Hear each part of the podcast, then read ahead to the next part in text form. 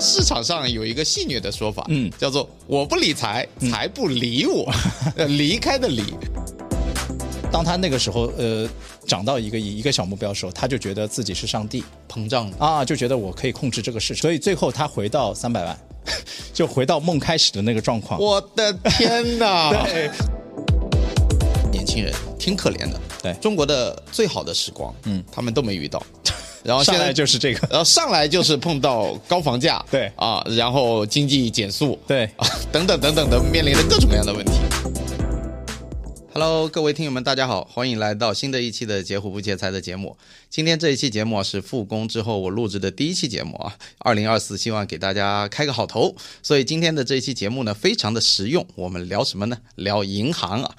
然后呃，本期的嘉宾也是非常有意思。因为呢，可能呃老听友知道，我们在公告里面，我本节目的公告会主动的邀请听友们来做嘉宾啊，呃自荐。然后呢，这次的这位嘉宾就是第一个非常好的一位自荐嘉宾。然后他说，哎，主动联系到我说杰夫想跟你来串台聊个节目。他本身是一位主播，他的播客名字叫一劳永逸。呃，欢迎我们的 Madison 老麦。好，谢谢 Jeff 啊，呃，大家好，我是播客一劳永逸的主播麦迪森，那大家也可以叫我老麦。嗯，那我的之前的这个工作经历啊，其实有一段跟呃 Jeff 是有有一个算是共同一个金融机构吧。嗯，那呃，除了这个机构以外，其实我在其他的几家大的外资银行都有从事过像外汇啊，包括交易，还有结构性产品，以及像投资资产配置的这些工作。那么到现在为止，其实已经基本上二十年了。嗯，那我觉得今天也是很高兴能够和杰夫来录这一期的串台的节目。嗯嗯啊，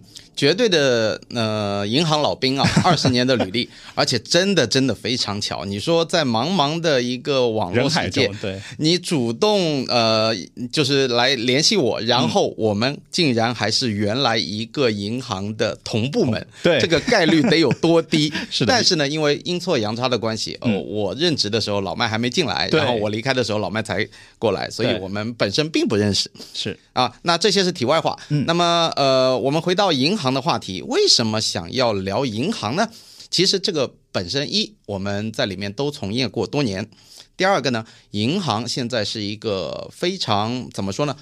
每个老百姓都相关的一个离不开的机构，对吧？虽然你说呃，银行现在。充斥着各种各样的变化，嗯，因为随着经济环境的变化，我们银行不管从储蓄啊、贷款啊、投资啊，嗯，都跟过往的五年，别说时间长了，五年前都发生了重大改变。对，那么我觉得这一期录播客的目的就是给大家普及一下银行对于我们老百姓实操层面到底有些门门道道，我们该怎么去玩转银行。那我们先从银行的大的一些宏观层面，先哦，Open 你一定要开的气场够足、啊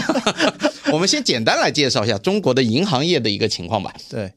呃，其实我们自己做银行很久，我们会知道从不管从监管层面和每个银行的职能是完全不一样的。呃，老百姓可能会看到很多是呃自己家旁边的是哪家银行，但是具体它在整个金融系统里面扮演的怎么样的一个角色，大家是不知道的。所以我们从上而下这样来讲，我会觉得相对来说比较有逻辑吧。那第一个部分，我们可能会提到的就是我们的人民银行。那人民银行其实就是我们所谓的嗯央行，对也就是我们的央妈啊对，她会来管所有的这些金融机构。那呃包括你发生一些什么系统性风险啊，或者发生一些类似于之前什么股灾啊之类的，那这件事情首先来看的就是人民银行。嗯，所以人民银行我觉得更多的是对于大方向的一个掌控。以及是什么呢？就是它对于一些风险事件一旦出现苗头，嗯，它一定要有一个快速消灭它的一个方式。嗯，那么在我对于人民人银行的认知当中，如果我没记错的话，人民银行应该是在解放前就有了。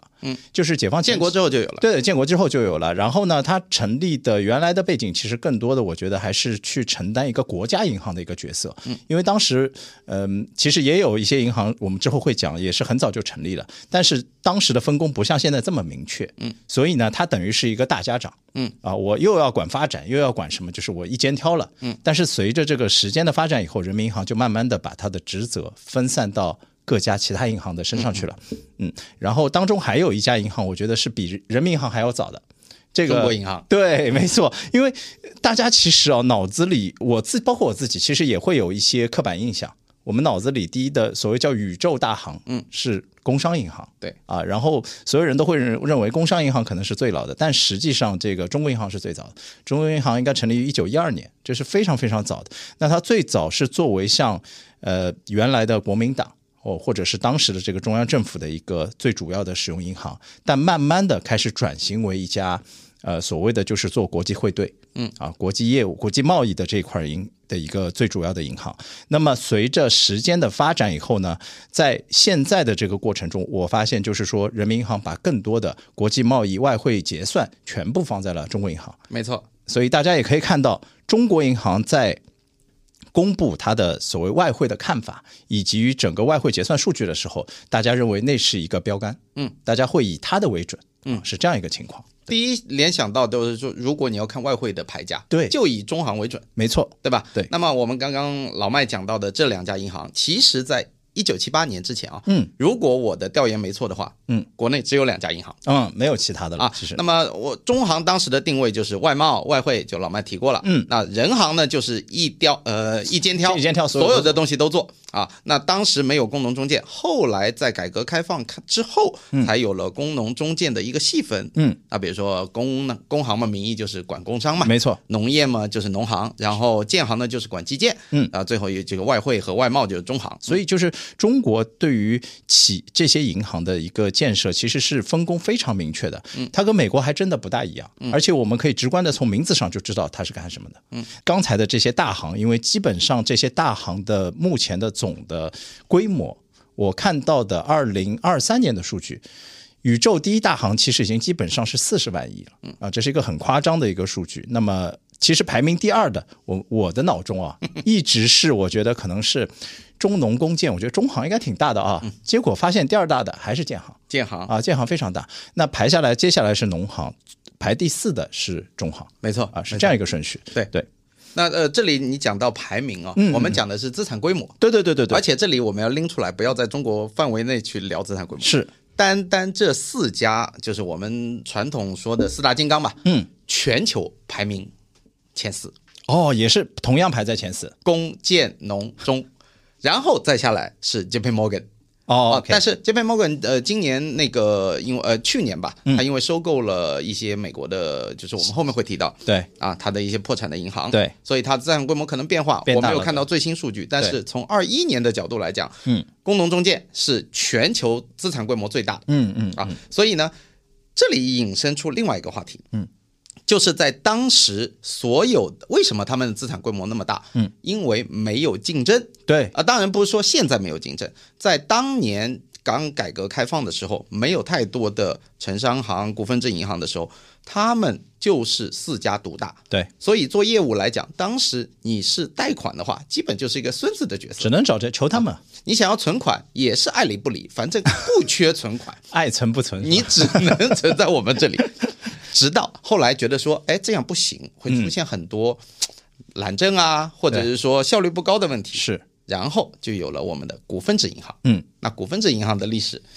老麦可以介绍一下。可以，股份制银行，我觉得我对于股份行的最呃清晰的认知，应该是在招商银行。嗯，就是这个是我知道，因为招商银行我没有记错，应该是八七年左没错右成立的。八七年，然后关键是招商银行的前身，可能大家不一定知道，它是一个等于是蛇口的一个财务公司，等于是。但是呢，最初成立招行的时候，其实招行的资产还算比较不错，原因是因为中农工建其实剥离了一部分，嗯，就是自己的财产去成立了这个。那招行成立的一个很大的目的，是因为改革开放。没改革开放，尤其于蛇口这个特区，当时深圳特区的一些政策呢，当地肯定需要一家银行去做这件事情。所以我们知道，招行在这个部分，他拿的金融牌照也好，最初期的发展也好，规模是非常非常快的。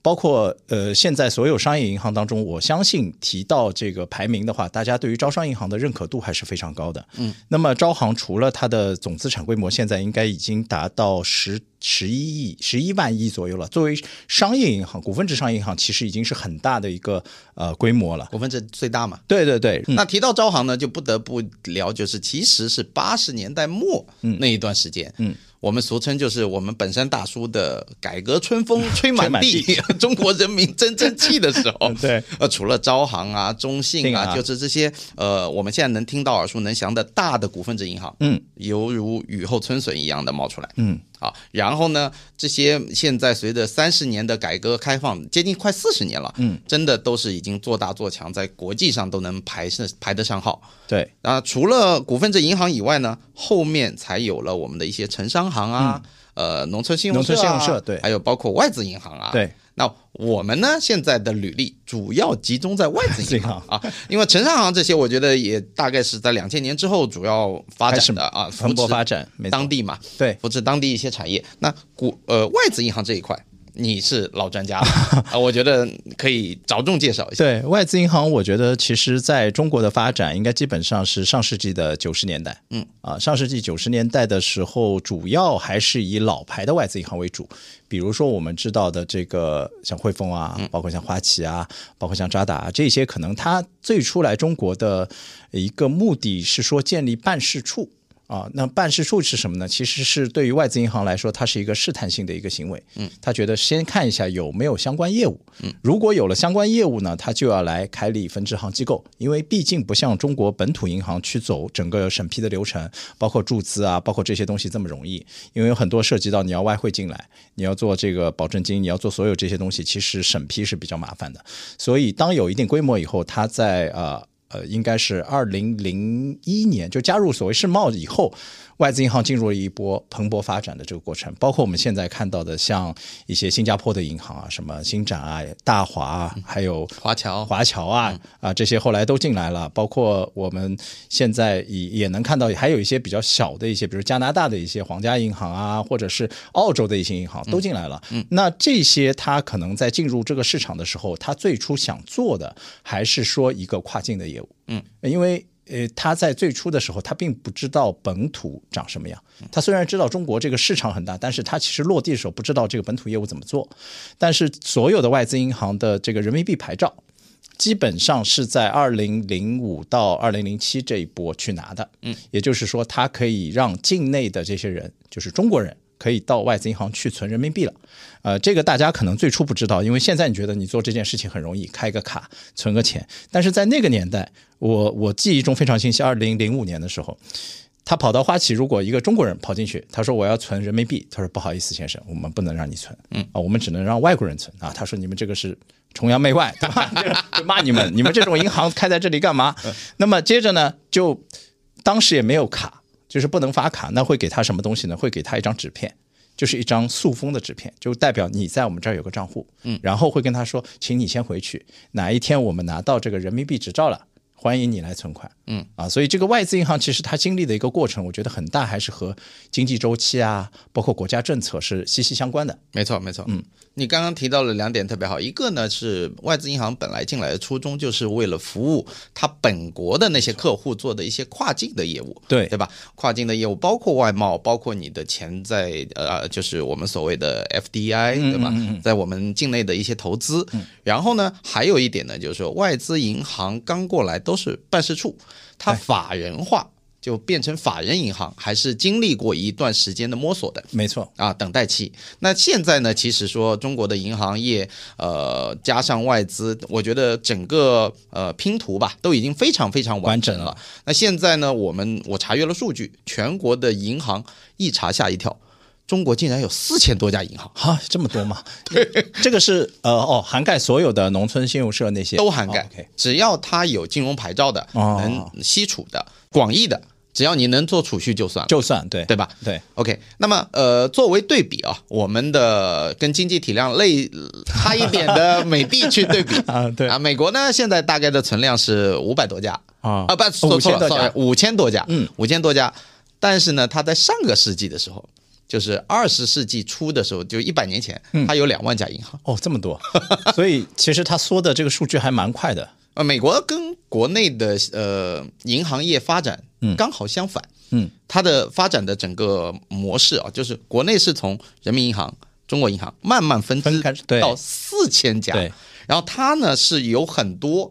各个州都有自己各嗯呃各自的银行，因为当时也没有一个所谓的呃央行，就是美联储的概美念，联储的概最念早没有的。对，然后后来逐渐每一次的金融危机爆发， 不行了死掉一 批，然后发现要加强监管才对行，然后收收收收收到了到现在的五千现在家啊，这个我们不展开讲。嗯，那么这个就是我们大概笼统的介绍了一下我们中国银行业的一个背景和发展历程。嗯，那不要觉得说听友说，哎，这些跟我有什么关系？对，因为我们会慢慢聊到说，我们的储户，我们作为投资者在银行里面有很多细节的内容，我们慢慢聊。对， OK，那么接下来我们就正式进入我们的一些主题的话题了。嗯，那么由老麦来跟我们再继续的跟听友们简短的介绍一下，嗯，银行作为一个钱的金融机构，嗯，钱的中介，它到底职能是什么？怎么赚钱？哦它的主要业务是什么？对，这个可能我觉得很多客户会问，嗯， 客户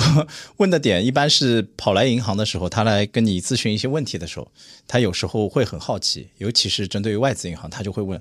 你们银行到底怎么赚钱的？嗯，我就不理解啊。但我觉得银行赚钱的方式或者模式来说，基本是比较一致的。呃，除了一些特殊业务来说，基本的银行的三大职能应该是：第一是存款业务，一个是贷款业务，还有一个是中间业务。那中间业务，我觉得在呃二零零零年以后，其实发展是非常蓬勃的，嗯啊，越来越多的人想做这一块的中间业务，包括衍生品，包括其他这些东西都在做。但是银行的根本，我要去强调的，应该还是存款和贷款。那银行的利润当中有一个部分的来源，就来自于存款和贷款当中的息差。没错，那么有时候大家就会说了啊，利率下降，为什么就是比如说银行的财报这个状况不好了？那我觉得很大的可能性，第一是在利率下降的一个时间，整体的经济进入了一个相对萎缩的一个状况。那么你要去刺激经济的时候，银行在吸收存款这一端，对于银行来说其实是一个负债。因为你把钱给我，我要给你利息，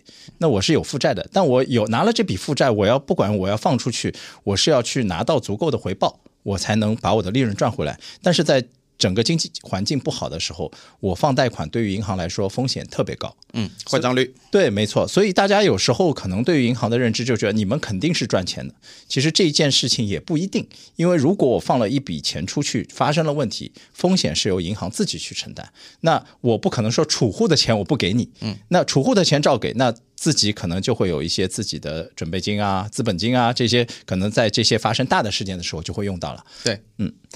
所以这个可能是我们看目前看到了，就是银行作为社会的一个中介机构吧，在市场上去调节整个经济的一个方向。嗯，那呃，大家也不要去，有时候我会听到一些朋友在聊，他对于整个金融行业包括银行不了解，他会有很多很负面的一些说法。那比如这个说这个我们在一部电影里面看到过啊，是日本的这个电影，也是讲银行的。他说银行呢只在这个下雨的时候啊收伞，嗯，没错，啊，然后在晴天借伞是吧？就是你这个，我觉得说法呢是有一点极端的。我们作为现在的个人普通人来说，其实你想一想，你跟银行的联系是千丝万缕的。比如说，我最近可能有一些资金上的需求，我们现在在银行可以做什么？个人消费贷款。哦，我马上可以拿到这笔钱。那如果没有银行这个机构在做这件事情的时候，你要去做这笔钱的呃租赁的话，你这个、呃或者租借的话，这个钱哪里来？问朋友，嗯，问那些。但是这当中又涉及到很多条款的问题、诚信的问题。但是作为银行这样一个我们刚才提到的，它的规模这么大，它的业务种类这么多，然后背后这么多监管，那我觉得在这一点上，其实大家是会体验到银行给你带来的便利。对，啊，所以就是银行在当中做了一个调节的作用。但是呢，近几年我觉得比较大的一个变化，是因为大家对于银行的观点发生变化的是利率在下行，嗯，存款利率，对，主要是存存款利率，存款利率一直在下行，所以大家好像觉得说，哎，我这个钱放在你这儿呢，也没有什么太多意思。或者是是不是还有可能我这个钱放在你这儿不安全？嗯啊，有这种说法，因为其实呃，Jeff 有聊到的一点，之前有说海外的一些状况嘛，其实我们就发现可能去年也市场上发生了一些啊事件，嗯，那么这个可能我觉得我们也可以去看一下，比如说。在除了你拿到收益和银行帮助你去做社会调节这个功能上，安全性是不是我们也要去考虑？没错，嗯嗯，这里呢，我觉得引申的话题就很多了啊。对，我们简而言之，嗯，首先呢，我非常就是反对那句话，嗯，很多人会说银行不是雪中送炭，而是锦啊锦上上添花，花，对这个在任何一个世界运行规律里面都是这样子的。对，你如果破产，我们如果个人，我们讲没有银行，嗯，找亲朋好友借吧。对所中国人有句俗话叫“借急不救穷”，对对吧？不借穷。对所以呢，当你发生个人信用风险的时候，没有一个人说我就愿意为你承担这个风 险，没有这样的帮你兜，底对，没有这样的只，有爸妈吧，我觉得 甚至连爸爸妈妈都你的不一窟定窿太大的时候也也不想顶不帮你住兜，嗯对不对？OK，所以呢，不要去挑战人性，银行也不是做慈善的，它要盈嗯利。那其次呢，就是我们刚刚讲到的说，储蓄这个东西安全性。嗯你有没有想过，其实银行给你提供的一个服务，就是让你这把这笔钱可以放心的放在一个地方。对。对吧？啊而且现在随着我们后面会聊到啊，有一些比如说呃储蓄的存款呃保险的一些机制，嗯，所以你这笔钱你是可以睡得着觉的，嗯。但是如果你说我们那个上限是五十万，嗯，那如果你这个五十万你是放在床底下。你你你有的时候你也会担心说家里会不会被被盗盗窃啊，对不对对？你放在另外一个人呃手上会不会被跑路啊？对，所以这个能让你睡得着觉的安心，也是一就像一个保险箱一样，对，没错，本身就有价值。是对的， OK，那么呃然后呢？我觉得银行这个是对私人端，对于整个社会来讲，最重要的一个功能就在于调配社会的资源，资源对吧？我这笔钱，我闲钱我不用，对我存在你银行，你把这笔钱用到该要借消费贷的人、需要的人或者是企业身上。是那么我们为什么改革开放之后，我们的经济蓬勃发展，我们老百姓的生活改变这么大？最主要的原因其实跟银行、跟我们的一些债务都有关系。对，它等于说给你了一笔助力。我想要去开一个什么什么咖啡店，嗯，想要开个宠物店，也我们小本生意，嗯，我没有启动资金，我可以找银行啊，对对不对？那呃，企业也是一样，你如果没有这些资金的支持，我们哪来的高铁，哪来的基建？对所以它能把资源引导到需要的地方去。那前面你提到过的，国家也有三个呃政策性的银行，嗯，什么国开行啊之类的啊，他们也都是单单的他自己的本身的一些需要扶持的导向。所以我觉得，包括现在当下，我们面临了一些问题。呃，你能看到银行有很多资金，嗯，往特定的，比如说保交楼的方向、对碳减排的方向，是这些都是利国利民的一些方向。所以，银行在整个社会里面是不可缺失的一个环节。嗯，而且中国还有一个特色，就是中国是间接融资为主的一个社呃金融体系。嗯，对吧？它不像美国一样，或者是一些其他经济体，嗯它可能直接融资就是股票发行啊、债券发行啊、对，就直接可以了，对，但是我们国家的银行的资产占整个金融体系的超过八成以上嗯，啊，所以我觉得银行密不呃，就是跟我们的经济密不可分。嗯，那么呃，讲到这里呢，接下来就要聊更加贴近我们听友的内容了。嗯，那既然银行那么密不可分。老麦呢也提到了，我们这两年大家体感上面就是存银行越来越无利可图，对，没有什么意义，但是我我前面我们聊过了，嗯，安全性对其实比收益更重要。是的那我们聊聊安全性。好的，其实在，我觉得在国内的市场，尤其是中国这边的话，相对来说，我们的如果是整个银行体系还是比较稳定的，所以我们在历史上包括能够看到的，呃，所谓中国的银行倒闭。这个东西如果要上新闻，我觉得是一个特别大的一件事情啊、就是说这个是一个很恐惧的事情，说什么银行倒闭，你马上起来，那些储户都睡不着觉。所以有没有这个事情？那根据可能看到的一些数据吧，其实还是有，但是非常非常少。而且从我们看到的这个真的倒闭的这个银行来看，大家听一下名字，大家就知道这可能是一个区域性或者一个非常小的点，比如说海南发展银行。OK，河北肃宁上村的这个农信社以及汕头商业银行，那我觉得在这个破产的一个过程中，很大的或者倒闭的一个过程中，很大的几率并不是这个银行出了一个自己的很大的一个系统性风险，有可能是比如说他在做某个项目的时候没有在风控啊，或者在尽调方面做好，但是它的规模的确太小了，嗯，就是没有办法在后续把这个资金链去补上，嗯，那他选择了这个方式。但是今天我们聊到这个话题的时候，作为听众的你，作为我们的听友，你有觉得在中国，比如存银行是一个很不安全的事情吗？没有我觉得到目前为止还没有发生过吧。但是如果同样这件事情，我们把它切换。到另外一个地方啊，我们的漂亮国，对吧？大家都说啊，很多人要把钱存到海外去。OK，那我们看一下，其实如果真的像海外的这些存款，是不是真的就这么安全？那么，呃，Jeff 今天提到了一点，其实这个数据我也是第一次听到，因为我觉得美国的这个银行目前五千多家这个事情我大概知道，但是我并不知道原来它是有两万多家过来的。我觉得可能我的印象也是。七八千家到了五千家这样，但两万到五千这个数据的变化还很大。但这是一百年哦，哦，一百年，OK，时 间时间拉的，就是时间轴拉的够长，那会发生这些事情。但是这个当中，除了有一些兼并重组，我觉得是出现的，嗯，但是剩下很多真的会发生所谓的倒闭，嗯。那我觉得去年其实我们就有听到过这个比较大的银行倒闭的这个事件没错啊，无非这个叫我记得没错叫 Signature Bank 是吗？ ，Signature Bank，嗯，还有就是硅谷银行硅谷银行对 SBB，对。还有一个叫第一共和，对，嗯，其实，在这些银行的发生的问题上面，呃，大家能够看到的还是一样，就是当我银行，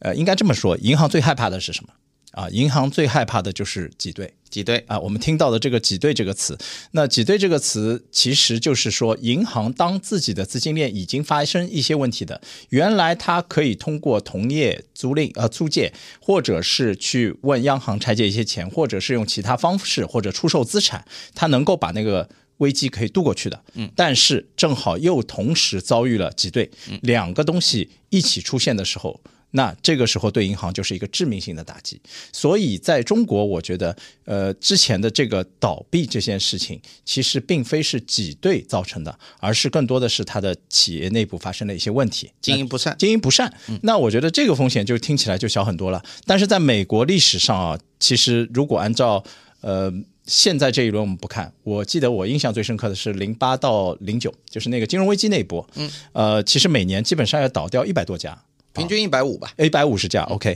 那呃，我我可以跟大家分享我的自己的一个故事，因为当时我在花旗，嗯啊，那呃我在花旗的时候，我有一个客人就来问我，因为当天我们的花旗的股票已经跌到九毛五、 ，OK，就是你可能比较难想象，一个优质银行的股票跌到九毛九点零点九五美分每股，那他就跟我说。你还在这儿上班啊？嗯，他说你赶紧走吧，就找下家吧，你们银行都要倒了。那好好彩是后来有这个，包括中东的注资，包括是美联储的这些呃资金的调配，那让这一轮度过金融危机。那你可以想到，这么大的一间家银行都有可能会有这样的风险，更不要说只是一家什么硅谷银行或者一个区域性的银行。所以，如果去对比这两块的系统性风险的时候，我们会发现国内的这个版本看起来是相对来说还可以，至少在存款上。对，然后还有一点呢是，其实这个我们之之前也会看到一些呃数据啊，就是有关于存款的保险。那很多人就会问啊，我如果来你这儿存款，哪一天你真的倒了，我是不是能够把钱拿回来？嗯，那我觉得这一点上呢，我们是按照这个资金量去看的。我们先不去管它是否会倒，如果真的发生这样的事情的时候，如果你在这个银行存的钱是在境内的话，五十万人民币啊，这个部分是可以赔付的。嗯，这也作为每个银行的上限，也不排除说我真的有这样的客户，就说我每个银行存五十万啊，我就以防你们会倒。嗯。啊、但今天跟杰夫聊的时候，我觉得有一点也挺有意思的，就是如果我存的这几家银行都倒了，那剩下几家我觉得也不大可能存在。嗯，所以这个问题就是，如果比如说我存在，假设说中行它发生了问题，那你觉得怎么下面那些地区性的小银行难道还活着吗？就已经报完了，对，已经完了嘛，最后才会到他们，所以就是这一点呢，你所谓的我们客户很很天真的一个说法，就是我要去做一个呃风险的分散，但是最后这个分散有什么用吗？其实没有什么太核心的作用，因为真的一下子发生全会中招。那么这个五十万的上限来说，最后呢，其实会有这个存款保险机构。来做赔付，所以大家也不用担心。有些人或说会觉得说存在外资或者从存在中资有什么区别，在国内只要它是设立法人的，那都受这个东西的保护。没错啊啊是没问题的。那第二点呢，就是说，如果你是今天你是存在美国，那包括之前呃 Jeff 提到的有关于像硅谷银行啊、Signature Bank 这些，它在美国它是不是说也有保护？据我所知，应该是在好像是二十五万美金。 ，FDIC， FDIC，也就是美国联邦啊、保险公司，它会去对这些进行啊、直接的对付。这也就是为什么我们可能听到硅谷银行和 Signature Bank 更多的是在前一段，就是大家说啊不行啊，它要倒了，但是后面好像就没声音了。那我觉得这个没声音的角度，第一，有可能它被某家银行收了，或者它的某资产当中的某个部分被折现了；另外呢，就是因为这个 FDIC 它其实发放了这些钱，那你拿到钱以后也没什么好吵了，嗯啊，所以如果你在一个银行有一个特别巨大的金额。那你要指望真的发生问题的时候，它全额赔付你，那这个概率其实也不大了。没错，对，没错。那讲到美国的这，就是二零二三年这一波银行的三家倒闭啊，嗯，以这三家为代表性的，它其实有一个概念，就是不，呃我们不展开讲，嗯，但是其实是美国金融体系在历次的这种所谓的挤兑也好，金融系统性风险也好，嗯它吸取了教训，对，迅速的出击，该收购的收购，该发公告的公告，导致没有发生挤兑。对，啊，呃，我记得当时我忘了是谁，就是做了一个嗯全国性的演说，然后告诉大家说，储户的安全，我们会保证每个储户的安全，嗯不要用去担担心。对，所以就没有造成系统性的啊去抢银行 的存款的这样的一个问题。对，然后呢，还有包括就是说我们国内，呃，其实我在聊这一期节目的时候。一个很有趣的内容就是说，我们国内很少听到银行倒闭的问题。对，我特意去搜 中国银行 倒闭，你猜啊、在百度词条我搜到几个结果？一个吧，五条，五 条。然后一般我们搜银行，它会九千九百九对十对对对对对个，根本就不可能读完的，对吧？中国倒闭五条，嗯那么其实这里隐晦的，我想告诉你，就说中国因为是一个央行大家长的角色对，它不是放养的，对，所以呢，一旦到发生这种所谓的经营不善的时候，它一定会有兼并嗯站出重组，是的，或者说有最后保险保险人。有人来接管了。对，对吧？对那刚刚谈到，就说我们有一个五十万的存款保证的这一个机制。嗯，那其实呢，这里我也要跟大家科普一下，三月份之后，这个叫做存款保险计划，嗯它英文上面有个简写叫做 D 嗯 I D I S。嗯。Deposit Insurance S 我不知道它代表什么啊，但是呢，它以后会陆陆续续在一些银行的分支行里面展示。只要你有在银行的分支行看到这个 logo，就代表你这笔钱至少保你五十万的存款受到保护。受到保护。嗯，然后呢，刚刚老麦也提到，就是说有没有必要把鸡蛋分散，不要放在一个篮子里？嗯，我呢认为既有必要也没有必要。这句话怎么去理解呢？因为如果你去存在我们中国银呃，就是银行体系里面四千家里面的，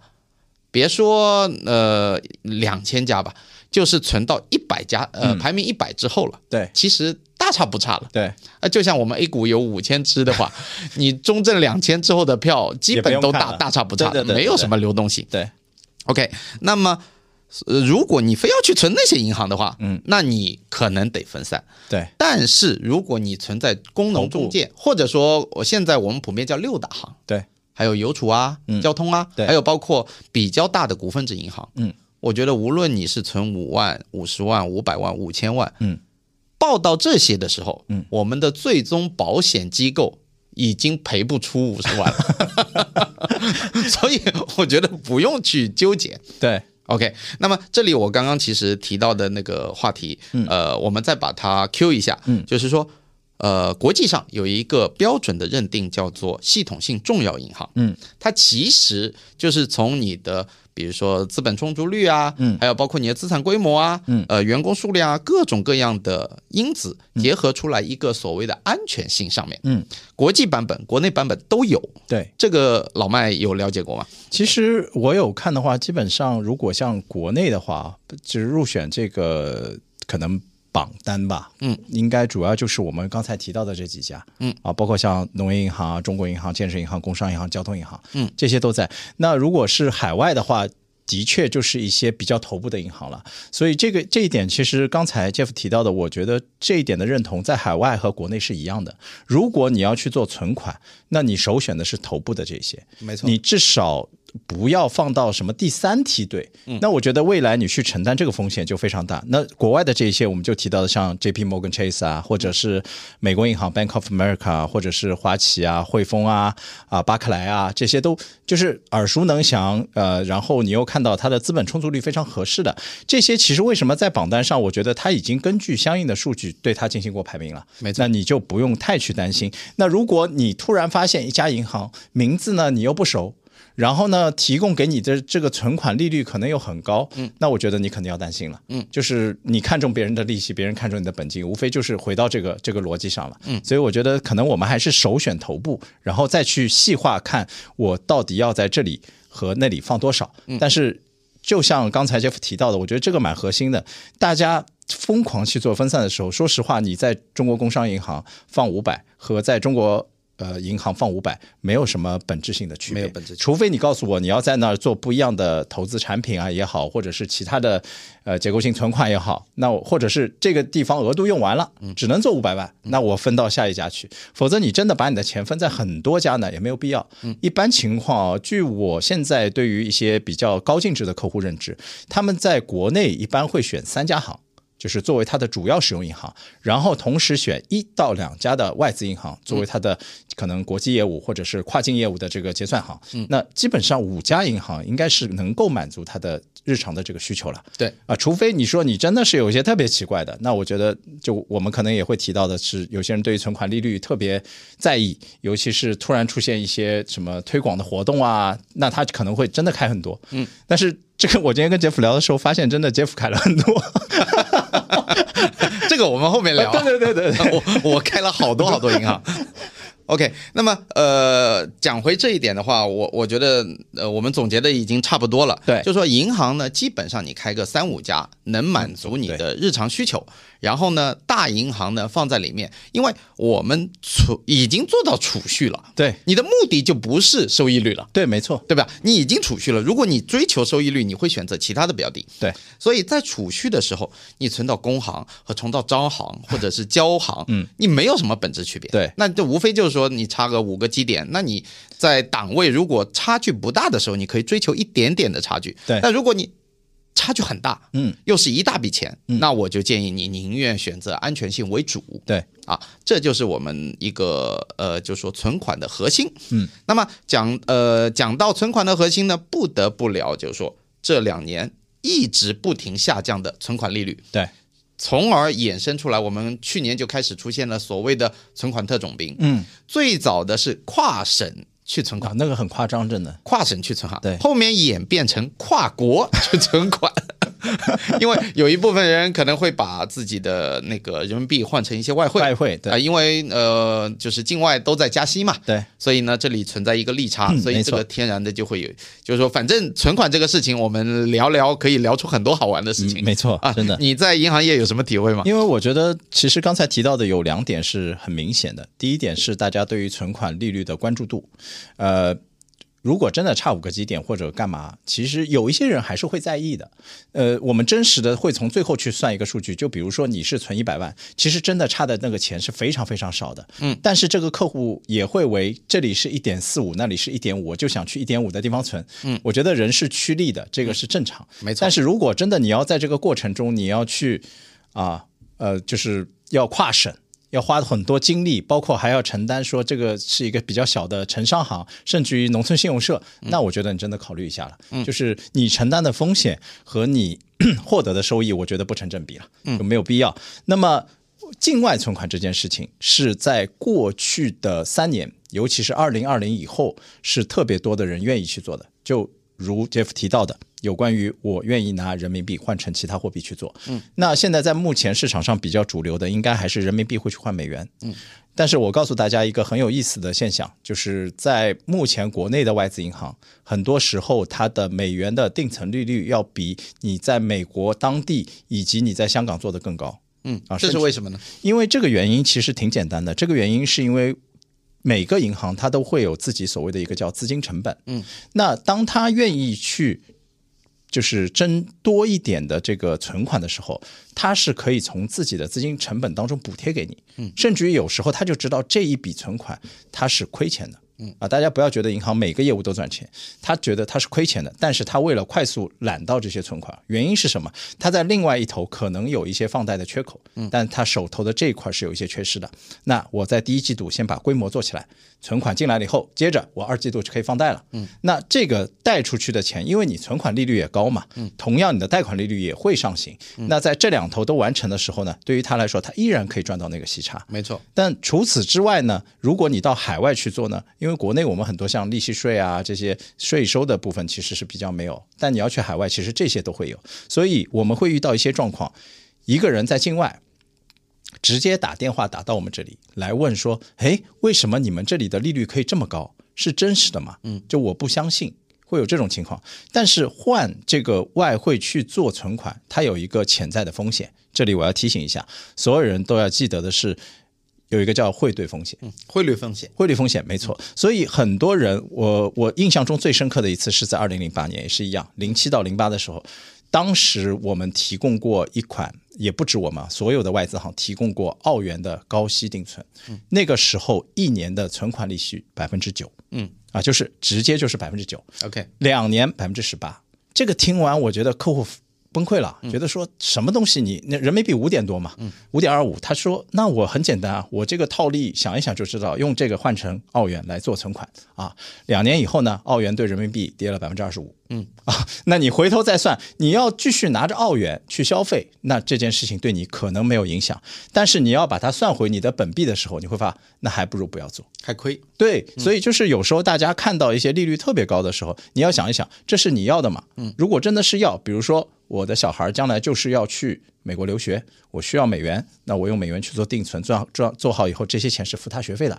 这个没问题。但是你想好的就是要做套利啊，我现在正好人民币没有投资的品种，嗯，我去做美元的存款，做完以后我再把它结汇。第一呢，你是有额度的。你每个人嗯就每这么年点儿就五万美金，嗯你也做不了什么。第二呢，你你要去操心这个部分呢，它的收益也没有高到让你值得这样去做。嗯，所以有一些部分我觉得是盲从。嗯，就大家听到啊，那边存款利息特别高，走一起去就做了。嗯，但事后其实会发现，嗯，有时候和你不做没什么区别。嗯，对，我觉得就是在套利这个领域啊，真正如果说我印象当中体感明显能赚到钱的，嗯，可能也就在二二年下半年开始，嗯，因为美国开始加息，对，没错，然后呢，那个时候我们的经济还不错，因为那个时候从汇率角度来讲，嗯，从六点三到六点八之间浮动，对，现在呢七点 二，所以呢，如果你在那个时候去换汇，那是有再点意义。存入美金，再加息周期，然后对吧现在结回来，现在再加 那很完美你是里外里都能赚，对，没错，呃，算起来大概能赚个十个点以上，呃，十几个点了，可能十几个点对对对，但也就那一段时间，呃对窗口期非常短。对，如果说还有就是说，如果你是为了套利去做的话，真的你对外汇懂的话，像我们银行，比如说交易室出身，对那你不如直接去炒外汇，对，直接做外汇实盘其实可以赚赚更多，没有必赚要更这样多做嘛。。而且对它本身就有杠杆效应。是那你在自己这个叫做现货去做的话，做不了多少，因为就是额度太内少了，对，五万对吧？你一个家庭十五万， 15万美金了不起了。 对，但是呢，十五万也是笔不小的钱啊。没错我们不能说十五万看不起，只是说没有必要，对，没有必要。然后呢，呃，我们再聊到就是说这个话题，其实归根结底是从宏观层面上，存款这件事情变得越来越进入我们的主流视野，或者说呃进入一个普遍现象。对，我们要聊这个事情的本质啊。在聊这个事情的本质之前呢，我先给大家普及一组数据，我觉得这个非常发人深省。在一八年之前，嗯，二零一八年之前，我们居民的每年累计的新增储蓄，嗯，大约是在四万到五万亿，嗯，四万到五万亿，维持了大概很久一段时间。嗯，然后从一八年之后，呃，这个节节的攀升。嗯，然后一八年底，呃，一九年的时候，我们的累计的储蓄，呃，新增就接近十万亿的规哦模。然后呢，到了二二年年底，达到了历史巅峰十七点八四哦，还在万亿。增长，嗯，然后去年呢，二三年的数据也出来了，嗯，累计新增呢是十六点六七万亿，也就意味着二二年、二三年这两年的新增，相当于前面好多好多年的新嗯增。那明显的就是能看到大家乐意存钱，嗯，而不愿意消费，嗯。那再进一步的去推导，现在为什么大家都说内需不足、消费不足？嗯对因为都去存钱了呀。对，那呃有很多专家在网上也有说说，哎，那把老百姓这部分钱逼出来去消费不就好了？但是要知道，这一部分很多的存钱它是两极分化的，嗯，它不是说大家雨露均沾的分担到十四亿人每个人人头上，大家储蓄都变多了，嗯，而是可能百分之九十以上的人储蓄都在降低，嗯，但极少数的人储蓄在快速大增规模对的增加。啊，这个我觉得是本质因素。嗯大部分因为钱确实，如果你快速增加的时候，聪明的投资者在这两年会发现钱确实没地方去，对因为 我聊到我们本业，房地产你买你就跌，对，对吧？股票股票也一样是这样啊。还有专门收割高净值人群的，比如说中植系啊，对还有包括前面的雪球啊，这太等等多了等等，对对嗯太多了。对所以钱没地方去，你会发现说存在银行里面竟然能跑赢市场的大对多数。可能跑分跑赢百分之九十八到九十九了得。对，所以从这个数据引申出来，就是说，大家为什么那么爱存钱？一是钱没地方去，嗯还有一个，我觉得，呃，因为钱变得越来越多放到银行体系里面，嗯所以才有银行不停的降低存款利率这一对说。它的压力也是越来越大的嘛。嗯，因为对于就是刚才我们提到的一个点，因为你当你的存款越来越多的时候，银行就要去找这些放贷的项目。嗯，但是其实我。基于我对银行的了解，包括银行总行的一些开会议的时候，也会聊到，其实很多真的很好的企业，它又不需要贷款。嗯，真正需要贷款的那些呢，都是可能会有一些问题。所谓的锦上添花，对雪对中对对送炭，对，那银行在这个经济大环境不是特别好的时候，又特别谨慎，觉得我万一放给你这个钱，可能会造成怎么样的损失，所以导致了状况就是，其实银行一直在下调。那么下调以后。呃，包括我们的央妈，其实她希望的是刺激消费。嗯，刺激消费这件事情，对于我的核心来说，我看到的，如果对于中国人啊，这些那么爱存款的，就中国人是我觉得全球最爱存款的这个族群了。没错，你看美国人其实为什么他的消费很多？因为美国人是最早就是把信用卡这个东西玩的花一样花样最多的，那变成就是说我可以提前消费，我可以预支，我就是要活在当下，我不会有这些认知。而中国人就是觉得我只要有一点钱，我就先存下来，这是好像是我们很多代以来给自己的一个就是说印象，就是我们手中一定要有存款，特别是老一辈，对，老一辈就是觉得这个钱干嘛，先存起来，嗯啊，就是这个概念。那我觉得年轻的千禧后一代可能会稍微好一些，但是在之前的这些人，我觉得其实挺难改变的。反正我我我跟一些千禧年之后的年轻人，嗯，就普遍是还没有成家的，嗯，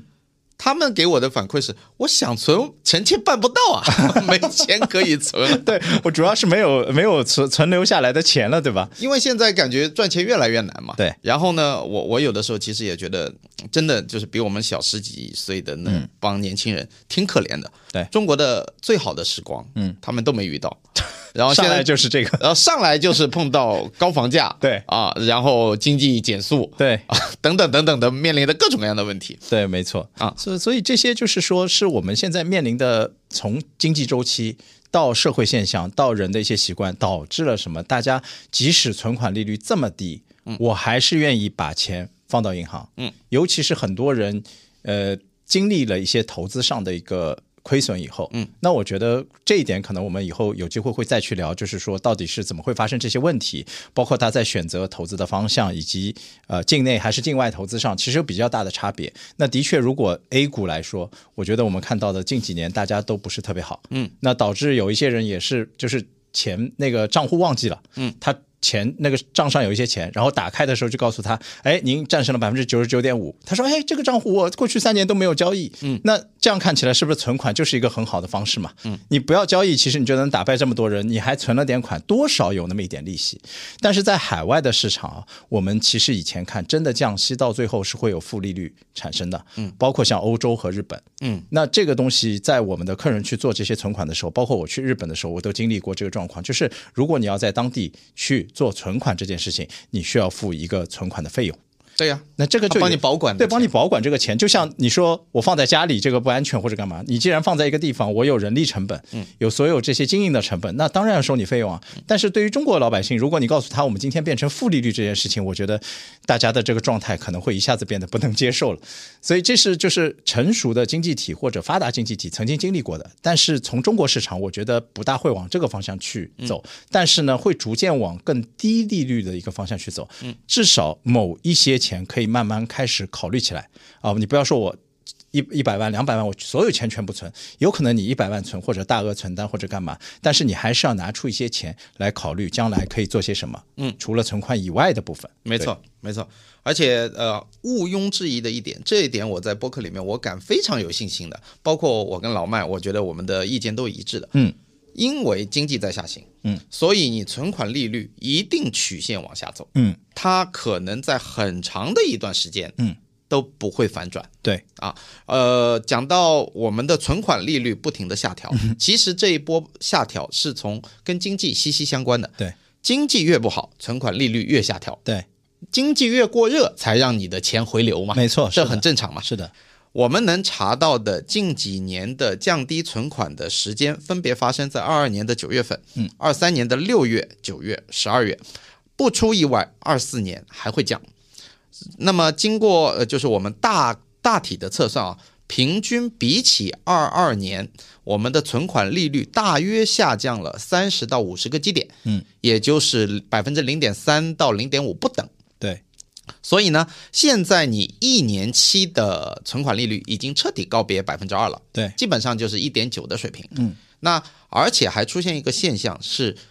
呃，不同的九期，也就是说不同的时间的那个存款利率，它下调的速率并不不一一不一样，对，嗯，你越久的九期，你下调的越多。对，没错。其实这个这个状况也是给大家一个预警，就是刚才 Jeff 说到的，这是未来预期是你的存款在短期内是不会有一个上行的一个可能性，因为基本上先调的很明显的就是五年、三年这些都往下调。没错，一年的，其实现在如果我们看今天的数据啊，就是说我们看到一些，比如说中国银行或者是工商银行这些四大行的，它的一年存款利率只有一点四五，嗯，但是有一些城商行之类的，它的利率可能会稍微高一些，嗯，但是即使是五年，我看比较高的能给到的也就二点三，嗯，这个和过往的这个是完全不能比了。我给大家两个数字去做参考，一个是在二零一四年，其实二零一四年那时候，我相信是在差不多十年前。十年前的时候，我们的一年期的定存利率是二点七五啊。然后呢，其实中国在那个时候整体的经济增速还是比较快的。嗯，那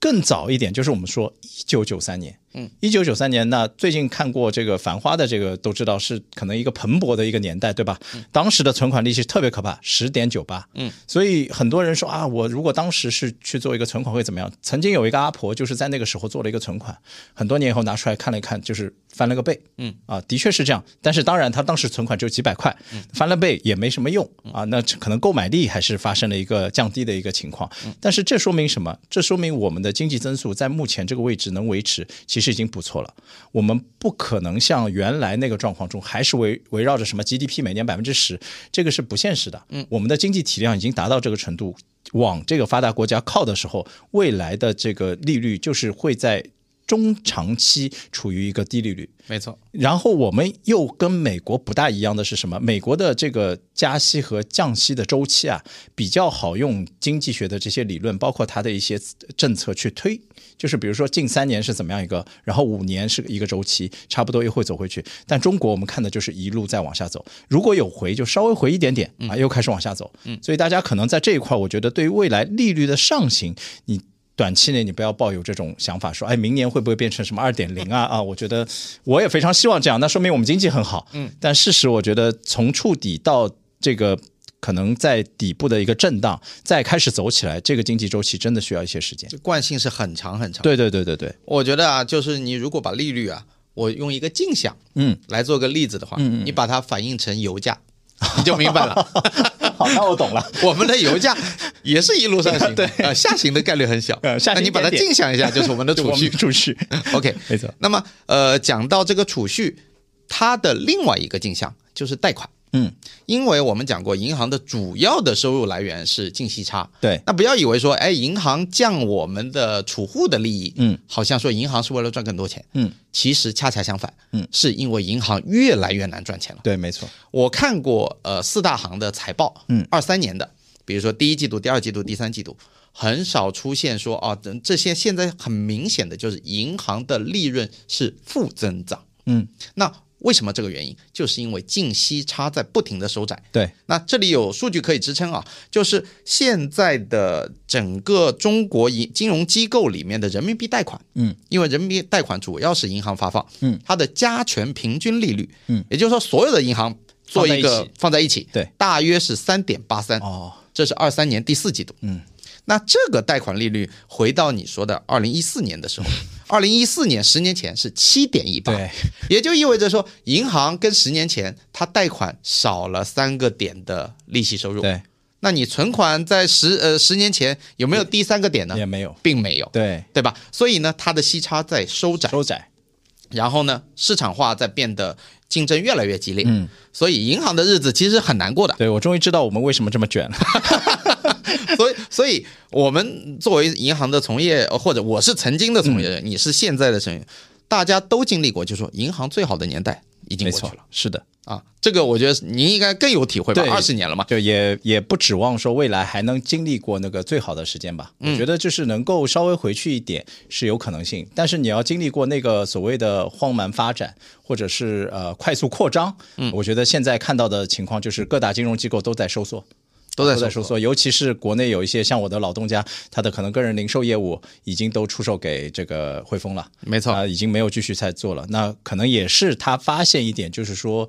呃，这些银行包括外资、中资，它其实有一点很清楚的是，它每年要完成的一个东西叫股本回报率。嗯，那这个是你在开股东大会的时候，对于股东是有一些交代的。嗯，那当我发现我今年的股本回报率不够的时候，我就会去看我的哪一块资产没有那么赚钱。或者赚的比较少，那算了，我是看有没有办法打包出售。嗯，那我真今年做这个股东大会的时候，我对股东交出这个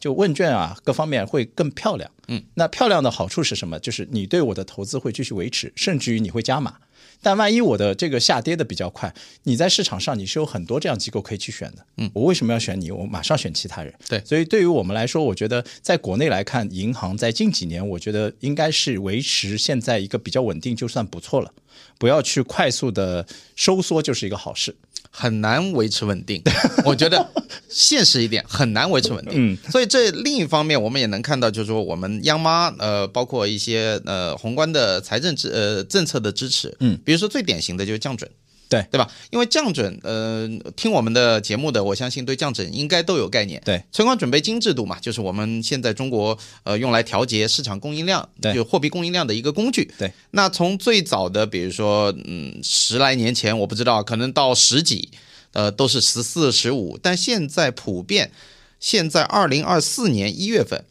大型的金融机构的当期值大约存款准备金是十点五，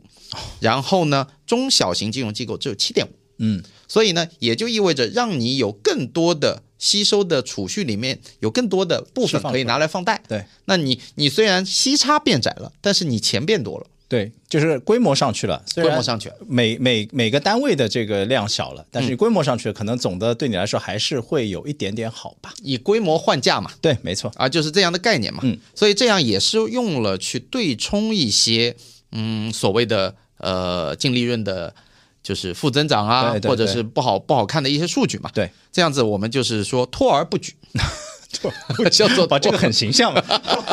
对吧？不要让你不下着说好像太难看了，是吧？软着陆。 对，阮超，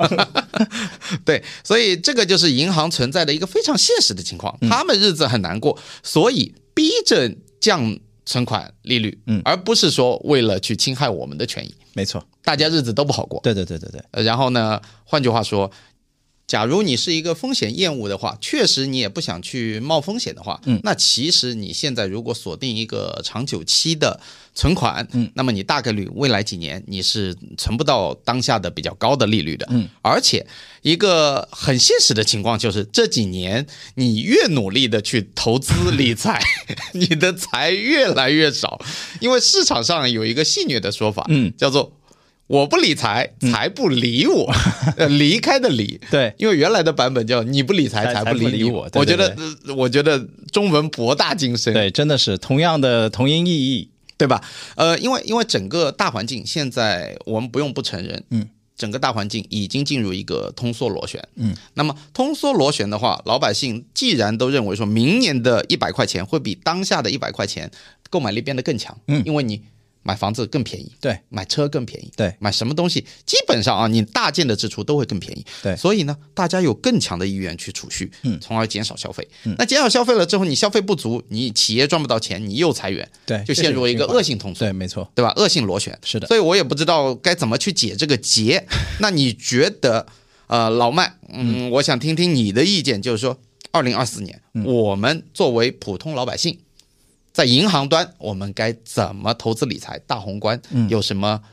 想聊的东西？好的，我觉得其实如果从大的宏观的环境已经是这样，且未来呃短时间内或者中期，我们觉得大的方向不会改变的前提下，那可以做的投资或者是呃其他的一些配置吧，应该这么说。第一点呢，我觉得对于呃大额存单。包括刚才讲到的一些呃周期比较长的这些存款，其实都是可以考虑的。第二点呢，其实也是在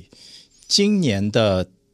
呃，今去年的大概下半年的时候，因为呃，已经就是保保监会其实停了那个百分之三点五的这个年金复利的这些产品，那保险呃现在基本上是可以给到三点零左右吧。嗯，那我觉得像这一些复利的，它至少能够明面写在合同上的啊，这种保险的年金类的产品，还是可以作为你的一个长期的配置，因为你的呃，如果你短期做一些这些存款，你其实能够拿到收益。我们刚才说的，就算五年你拿到二点三，这也不高。啊，但是你每年按照百分之三，它有一个复利，我觉得这个部分还是可以做一些。但是问题是什么？像这一些投资，你的流动性会差一些，没错，所以你要自己去判断，哎，我到底哪笔钱是养老？那我觉得放在这个部分也许比较合适。那在于选择保险公司的这个部分，可能又回到我们最初的这个话题，跟选银行很像，嗯，你还是去选头部的。对啊，有时候不要因为一点点小的利润就说啊，我要去做这个特别小的，因为其实保险公司现在也非常卷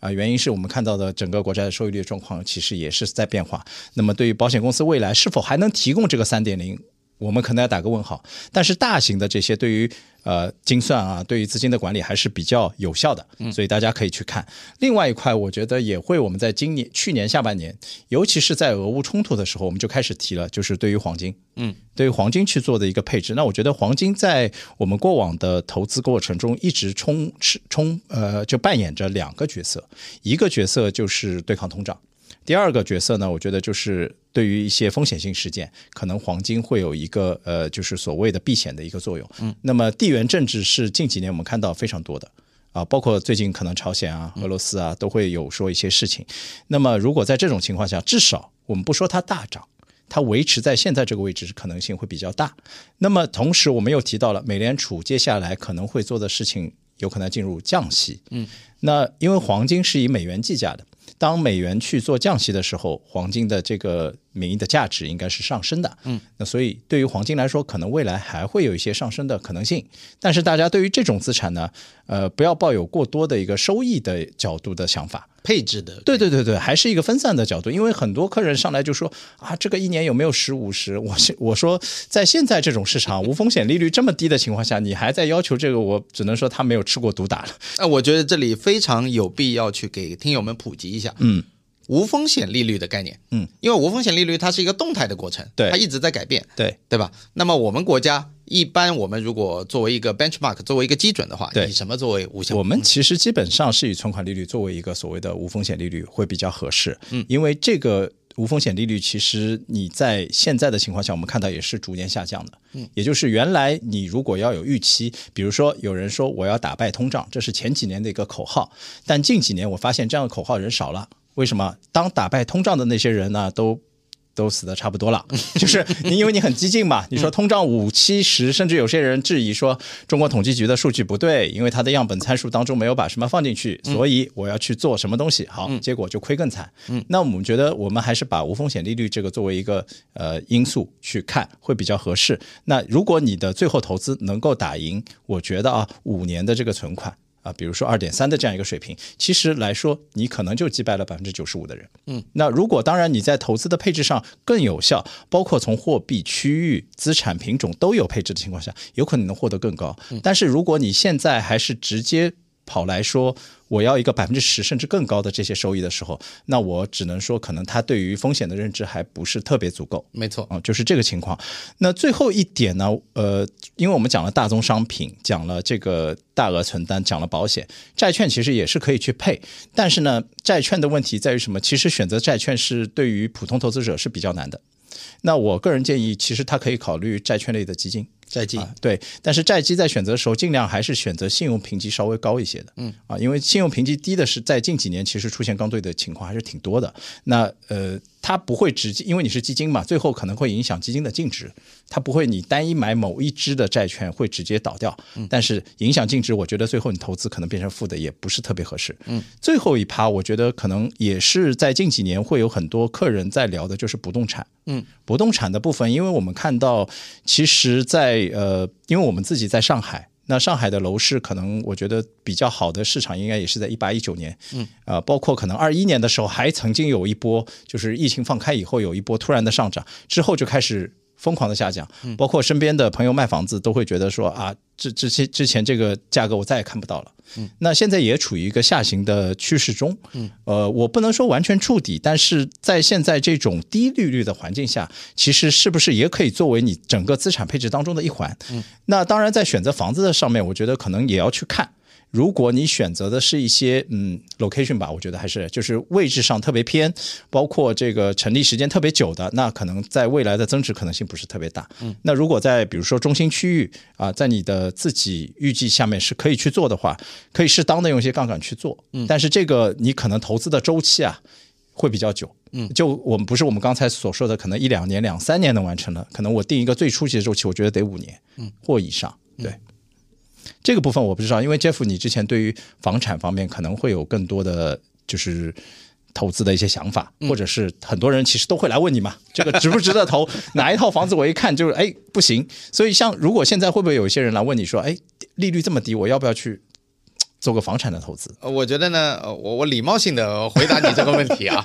呃，首先呢，对于大部分人回答我说啊，未来不管三年也好，五年也好，房产增值、买对 location 啊、这些，明面上在过去的二十年、三十年都没问题。嗯，但现在呢，我一般跟客户也好，朋友也好，聊到不动产，大家听友都知道啊，就说我最近 更新房地产的内容越来越少了， 就是我不愿意聊了。那么我给大家的一个建议就是说，你不要去把它当做一个增值的目的，啊、自住吧，自住或者消费会让你舒服一些。嗯啊，我也不讲多啊，因为这个这一期我们不聊房子。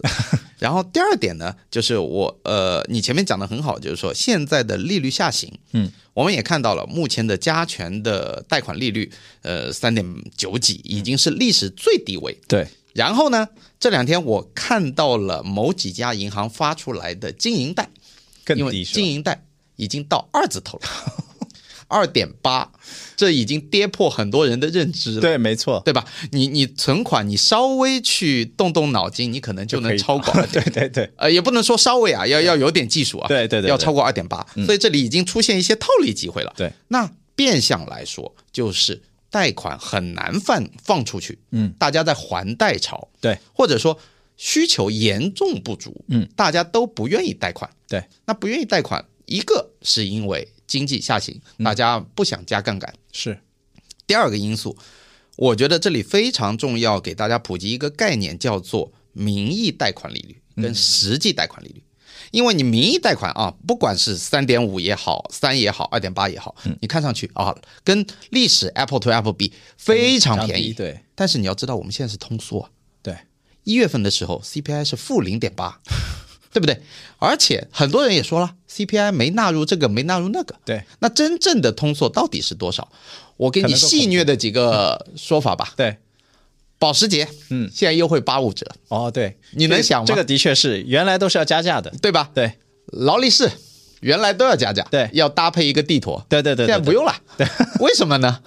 对不对？对这些名义上的东西都在告诉你，你物价在变得更便宜，嗯啊，当然这些是极少数的奢侈品，嗯，那你反映在有一些大件的东西，大家可以。欢迎评论区留言啊，嗯什么东西跟去年前年变得更便宜了？对欢迎留言告诉我们。但是你如果去体会你的实际利率，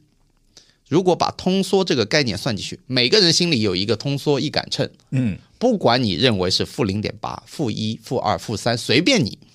再加上这个三点几的贷款利率，那就很恐怖了。那你就要知道你的实际贷款利率是多少。对对对对对，的确，我觉得刚才讲的部分，我通缩的部分，我觉得我的确没有太多去看，因为我的部分更多的是经济周期，因为已经进入这个通缩的概念了嘛。嗯，但是我可能还是在，就像你说的，Apple to Apple，我是在比那个存款利率。我觉得既然在这个情况下，我去使用杠杆。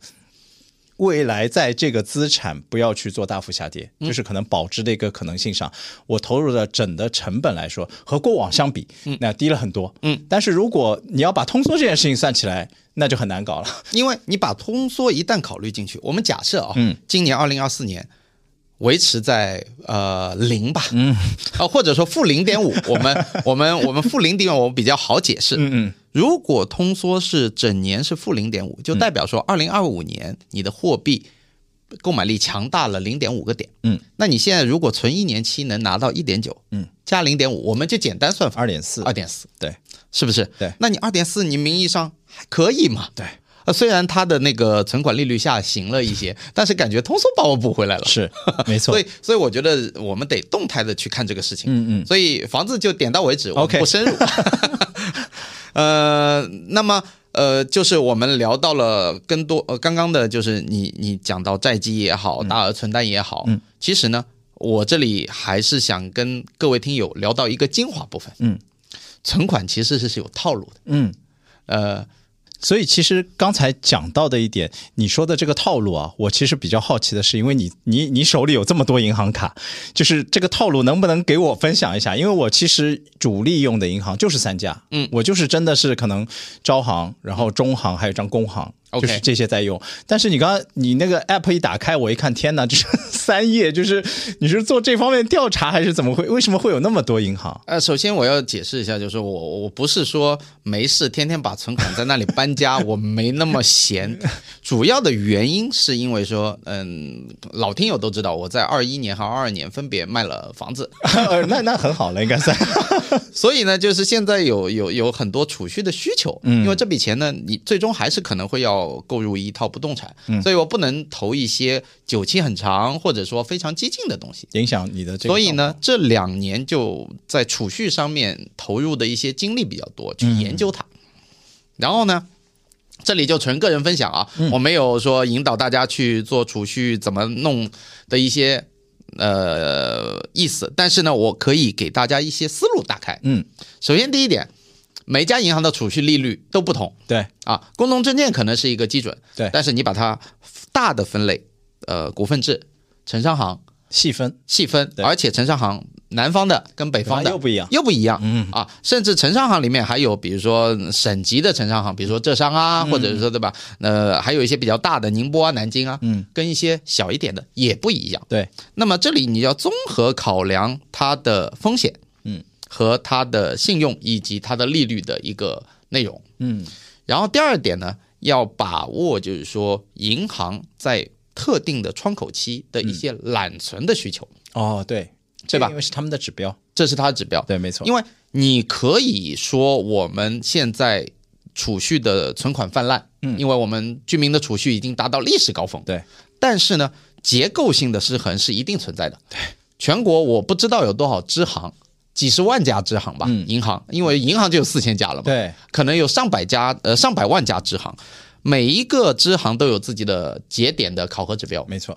对吧？所以如果你能把握住一些你身边的银行的考核指标的话，你给他行方便，他一定会给你行方便。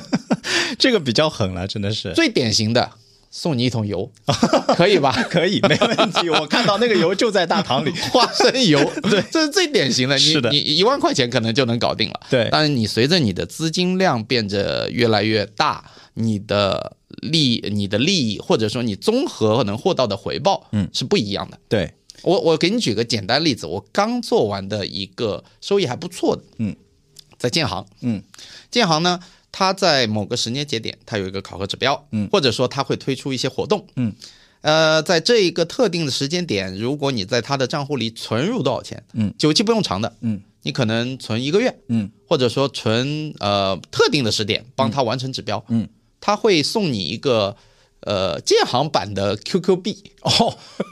这个他们名义上叫做 CC 豆，哦啊，可以折现吗？呃，不可以折现，但你可以花，哦，它可以买油卡，可以买京东卡，那其实也是钱了，对啊，也是钱，换了一个可方以式换什么腾讯会员哦，也可以到盒马消费那挺好，其实，啊。然后呢，一存一笔钱，嗯，它能送我我我不说存了多少钱，嗯，但是呢，它一次性送给你的，我体验过的最大的一次送了等值三千块钱，哦，那挺多的，而且只要放一天，哦，那就是很明显的是一个节点的考核了，很明显了。对，那么这个呃，就是本身银行的活动也都是合情合理合法，对，没有问题的。对所以但是这个信息你要获取 到，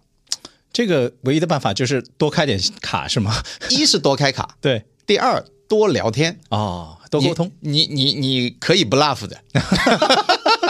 什么叫不 laugh 呢？就那是边有什么是吧？不是就是你要把自己说成啊、哦我有很多资金，懂，或者说我有五十万，我有八十万，嗯，你告诉我有什么活动，我随时可以抽掉。对，嗯有没有是一回事儿，你告不告诉我是另外一另外一事，回儿事，对吧？所以这是一个信息的通路，信息的通路，对，那你不说，谁也不会邀请你，对，没错，对吧？那如果你在这个银行里面，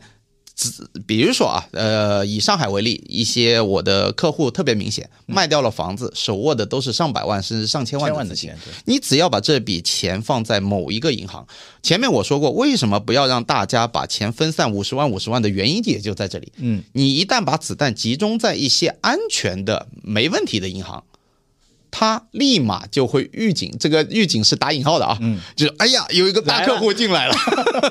我们要去薅他，对然后客户经理就会直接联系你，对，我就很奇怪的，我说这些客户怎么我平常永远不联系，只要我钱进来了，他马上打我电 话。OK，那一旦这种机会发生的时候，呃，这种时间发生的时候，你就可以跟他说了，嗯，有什么好的活动，对我的需求是什么，对我的流动性需求是什么， 是，对吧？我要放多少钱，然后我的预期收益多少，都告诉他，嗯，有活动就告诉你，有活动就告诉你，对。那他因为对你觉得就是说，第一你是一个大客户嘛，嗯第二来说你对于他的这个业绩的贡献其实是非常大的，而且因为很多考核都是以日均存款，没错，你在那放的时间越久，对于他如果资金量大，放的时间越久，对于他的收益越高。嗯，那他肯定想用一些东西来留住你。嗯，那比如说我已经是在九月份，嗯啊，到了第三季度了，最后时间我就差这一点，我就希望你多放个五天或者七天。嗯，那我一定是想尽办法没错。看银行有什么可以提供给你的，嗯啊，合法合规的，嗯，我觉得那我就以不管是 QQ 币啊什么东西啊，嗯哎，返给你。那对于你来说，本身你在享受了这个不管是通知存款或者什么的利率的同时，你还能拿到额外的收益，嗯啊，对，而且呢，这里还要呃，就是给大家点一下，就是说不一定是一定要大规模资金你才能享受的，嗯，为什么呢？嗯，还是以建行为例吧，嗯，就是他们本身每个月需要报名的这些活动，其实这些活动呢又牵扯到另外一个话题，就是信用卡。它里面很多的逻辑跟信用卡是一样的，哦嗯，它在特定的时点发的活动，它有不同的门槛啊，它的门槛可能是说你月均存款一万块钱能给你多少，嗯，一万到五万给到多少，啊有这些不同我觉区得间是大部分人都能做到的。对但是呢，你要把握，你要了解它的游戏规则，对，可能要花小小的一点时间去研究。嗯，以我刚刚讲说以建行为例，它的考核指标是这个月月均跟上个月对比。啊那如果你要玩，你该怎么玩呢？这个月均存建行，下个月我一毛都不存你这里，这样啊，对再下个月我又回又回来来，嗯那我是不是就可以薅两次？对对对对，对不对没错，所以这个就是给呃大家就是一个嗯呃就是浅尝辄止吧，嗯，给大家知道一下，就是说里面有很多存款的路数，嗯，然后呢，你也不用像我这样子开二十家银行的储蓄账 户，没必要，对 啊、甚至有的时候人家还有的时候开卡还会问我你是来洗钱的吗？ 怎怎么会有这么多是吧？我说不是，我说不是，我是一个金融爱好者而已。 啊啊但是呢，我觉得有个五家、三家是很有必要的。对对吧？特别是在你 local，就是说你本地，比如说我们在上海，对，你上海银行嗯要开，嗯，然后比如说你那个呃工农中建这种，至少要有个两三家，对，再弄个外资什么的，对这样方便你能获取更多的信息。没错，是的，这个是我觉得可以分享一下。然后另外一点呢，就是这个可能呃，我觉得老麦更熟一点啊，嗯就是当你的资金体量，嗯，这个可能给一部分听友适用，嗯，当你的资金体量到达一定级别，嗯，你享受的 VIP 待遇。真的就是不同的啊，贵宾服务的嗯贵宾服啊务，不一定是说一定要私行，哦嗯，呃，但是因为我自己现在已经体会到了很多很多，嗯，就是最简单的，你去我去银行，大部分的银行去取号要办什么业务，它有个贵宾，贵宾嗯，不不用排队的，对，这是个最简单的例子。是，那还有就是说，它 VIP 给你的产品嗯，也都不一样，对，单单从储蓄的利率来讲都也不一是样。有不一样。嗯，刚才其实 Jeff 提到的这一点，有关于银行给予贵宾客户的一些利益，我觉得，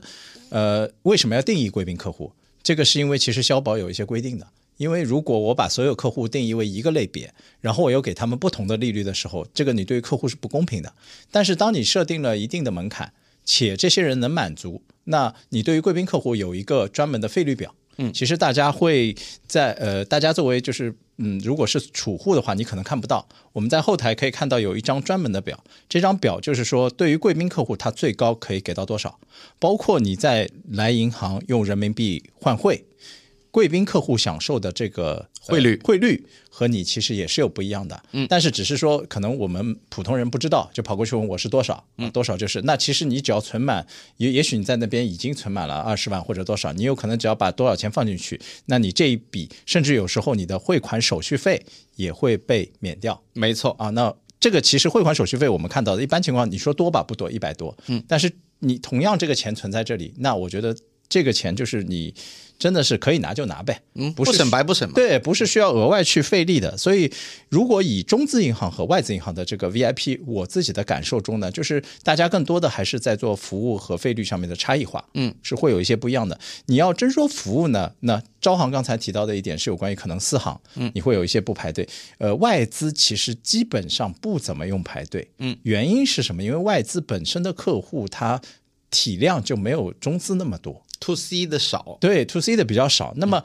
还要来线下办业务的就更少。对，那么来了以后，其实我们平心而论，外资银行办一个业务的时间不会很短。很久 很久。对这一点，其实也是我们讲回到第一部分，就是对于合规的这个要求上，为什么说好像 J P Morgan Chase 或者是花旗、汇丰这些要求这么高？嗯，原因就是因为说它除了遵守本地人民银行和监管的一些。规定以外，它还有集团的一个规定，嗯，所以它是比较复杂的。那这个方面呢，我觉得也是能够把这个合规做好呢，同时对于银行的安全性也是提高的。对，对，那这种情况下，就是你觉得办得很烦，你也不会一直来，那他就会提供给你一些东西，比如说啊，我们今天公布了一个呃 VIP 的活动啊，这个只要你在线上直接去。呃，有一个选选位里面去选择你已经是 qualified 的这个合格的贵宾客户、啊，我们就啪这个系统等于跳成了原来是五点一，现在是五点二了，嗯，那你就可以直接享受了，嗯，这些是一些比较简单的。另外呢，线下我觉得现在大家都在做，呃，就是一些活动，嗯啊、所谓的比如说沙龙，嗯啊，然后有一些呃可以去和酒店啊和一些外面的商户啊有合作，嗯，那贵宾客户，比如说那边可以去买券，呃，比如说自助餐，嗯，他买一送二。啊，就是你三个人去，可能只要付一个人的钱，没错那这种情况下，他就能体会到这些部分的一些额外的一个收益。嗯，那这些部分就是说，你一定要跟你的客户经理，或者你要去有这些信息渠道，你知道在哪儿做，可能对你来说是最合适的，满足你的需求啊，这就是可以的。对，简单来讲，就总结来讲，就是多问。对对对，对吧？因为我们在这里想分享给听友们的，说希望大家在用银行上面能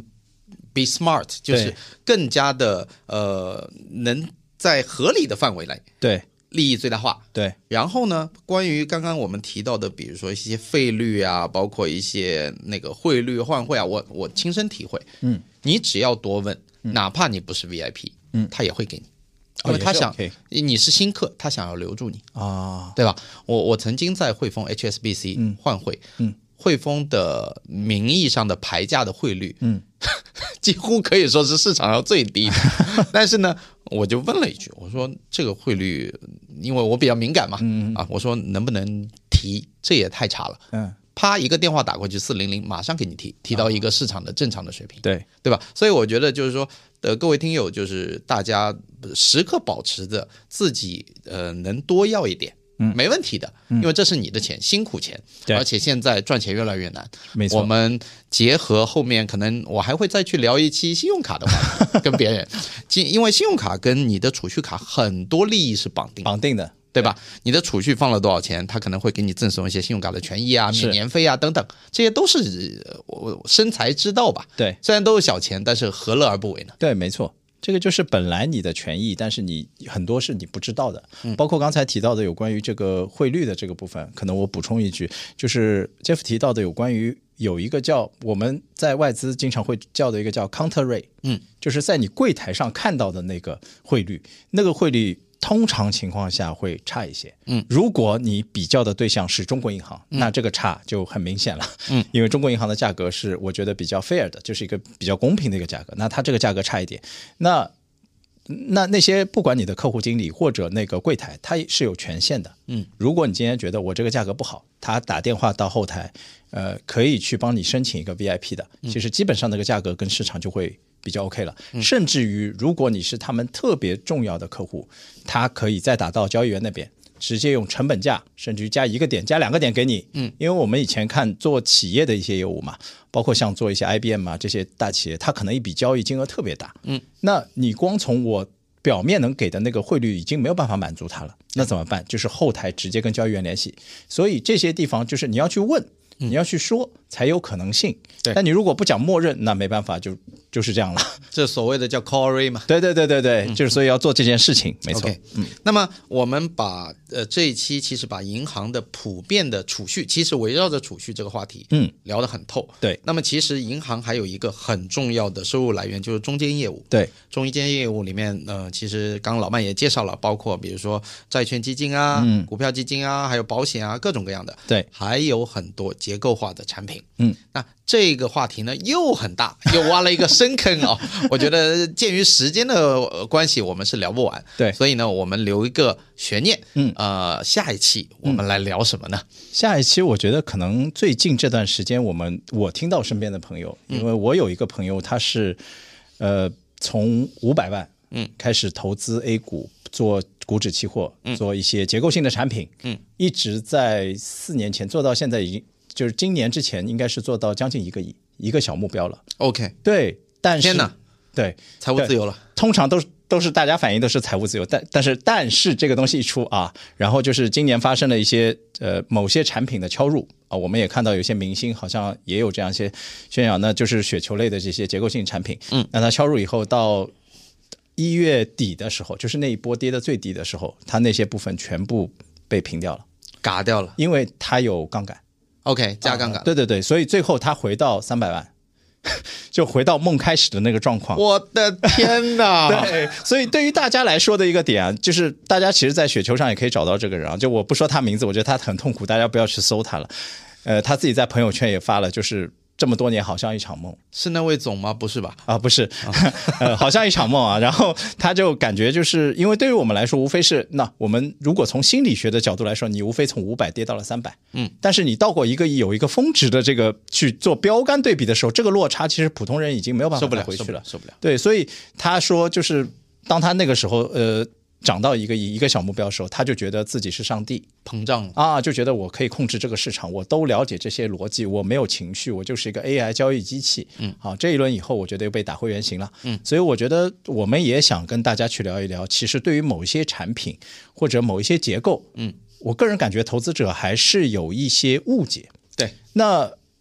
产品或者是投资的工具，我们不分好坏。嗯，你要了解以后，你才知道到底它是不是你要的。没错如果是，我们可以去选择；如果不是，你被骗了，或者你被别人的一些销售的话术说了，那我觉得你要擦亮眼睛，嗯在以后的这个过程中，可能会少遇到一些这样的坑吧。嗯，对，大家听到了吗？就是我们单单这个 opening 就已经非常吸引人了 啊、一个小目标回到三百万。对好，那么具体想要听我们银行的一些更复杂的一些产品的介绍，嗯，包括我们最近大家热议的雪球产品到底是怎么一回事，老百姓该怎么买，嗯要不要买？还能买吗？这些话题我们下下期期再聊。那么非常感谢老麦做客我的播客节目啊，那我觉得这期聊的特别有有有干货，对能给大家拿来直接应用。嗯，那么大家期待一下下期的节目。那我们本期的截胡不接彩就到这里为止，各位听友再见，好的，谢谢大家，再见，拜拜。拜拜。